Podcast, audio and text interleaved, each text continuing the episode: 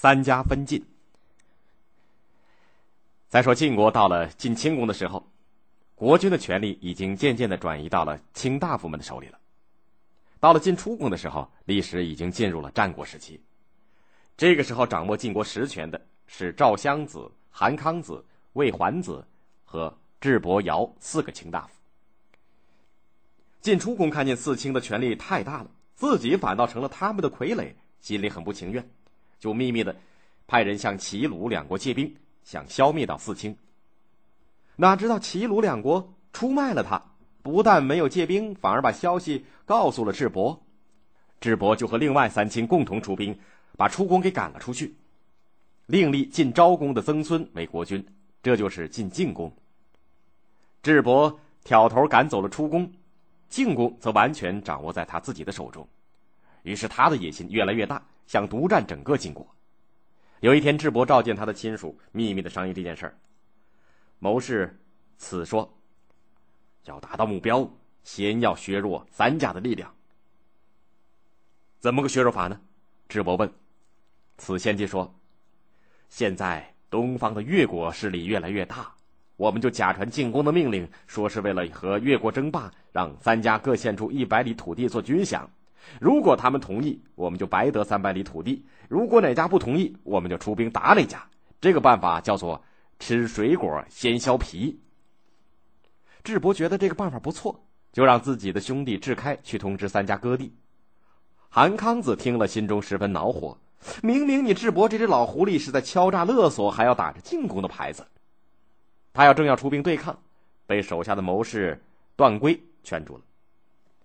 我们和他们硬拼不合算，不如先给他土地，等他再向赵魏两家要的时候，他们要是不乐意和智伯打起来，我们坐收渔翁之利。韩康子听从段圭的意见，把一百里的土地割让给了智伯。魏桓子看见韩康子没有抵抗，也装傻卖乖，把自己的一百里土地割出去了。只有赵襄子不肯割地，他说：“土地是祖先传下来的，怎么能够随便割让？让韩魏去讨好智伯吧。”智伯大怒，就让韩康子、魏桓子和他共同出兵去讨伐赵襄子，并且和两家约定，灭赵以后，赵氏的土地由他们三家平分。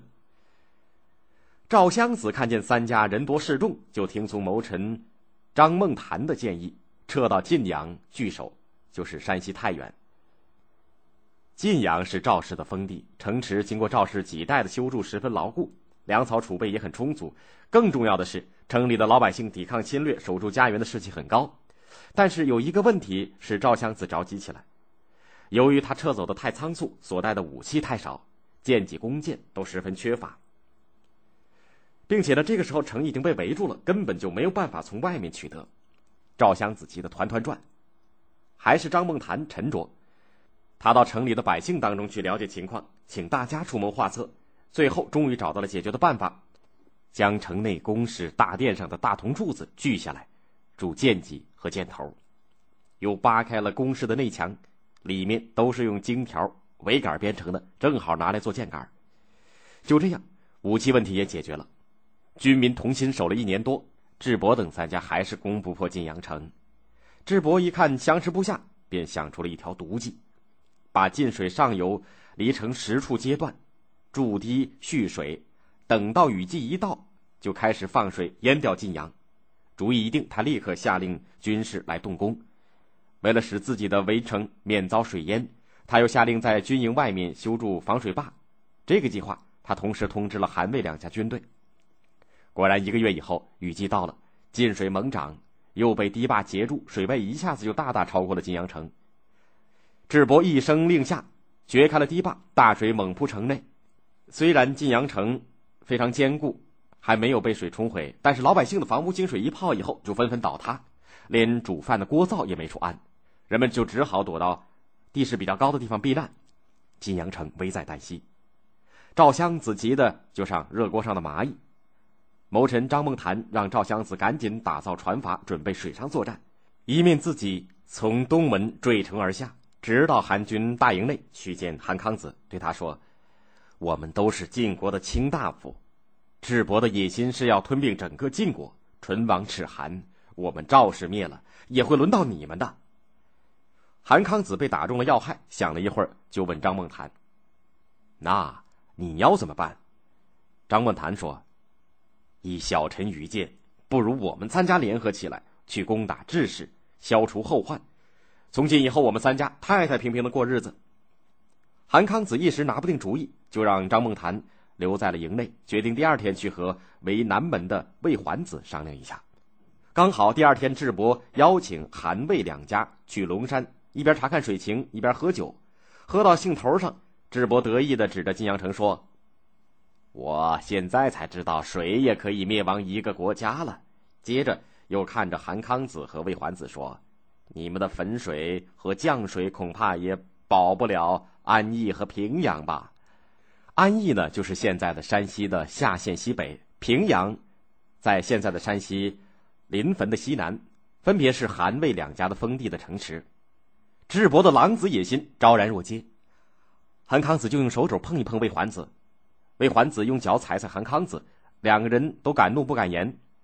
席散了以后，韩康子就把魏桓子约到了自己的营中，把张梦谈请了出来，三个人一拍即合。在韩康子营中歃血为盟，商定共同攻打智伯。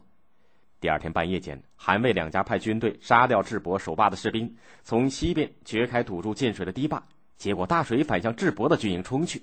智伯的军中大乱。等到智伯从睡梦当中醒过来的时候，水已经漫到了他床边。几个亲信赶紧把他扶到木筏上。智伯回头一看，自己的营内粮草兵器飘荡一空。营中的军士正在滚滚的波涛当中挣扎沉浮。智伯还没醒过神来，只听得鼓声大作，韩魏两家军队趁着水势从小舟上杀出来。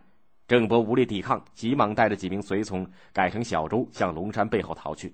刚转出山口，赵襄子和张梦谈引赵家的军队突然从山后杀出。赵襄子没费多大力气就把智伯给活捉了。第二天，智伯的军队全军覆没。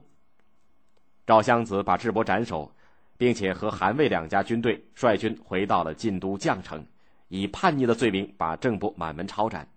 智氏的土地由三家平分。到了公元前四零三年，晋国的韩、赵、魏三家的继承人韩虔、赵吉、魏斯各派使者去向周烈王要求独立封侯。周天子这个时候实际上早就是个空架子了。只得赵三家的意思，分别册封为韩侯、赵侯和魏侯，于是三家分别定都建国，晋国呢从此就不存在了。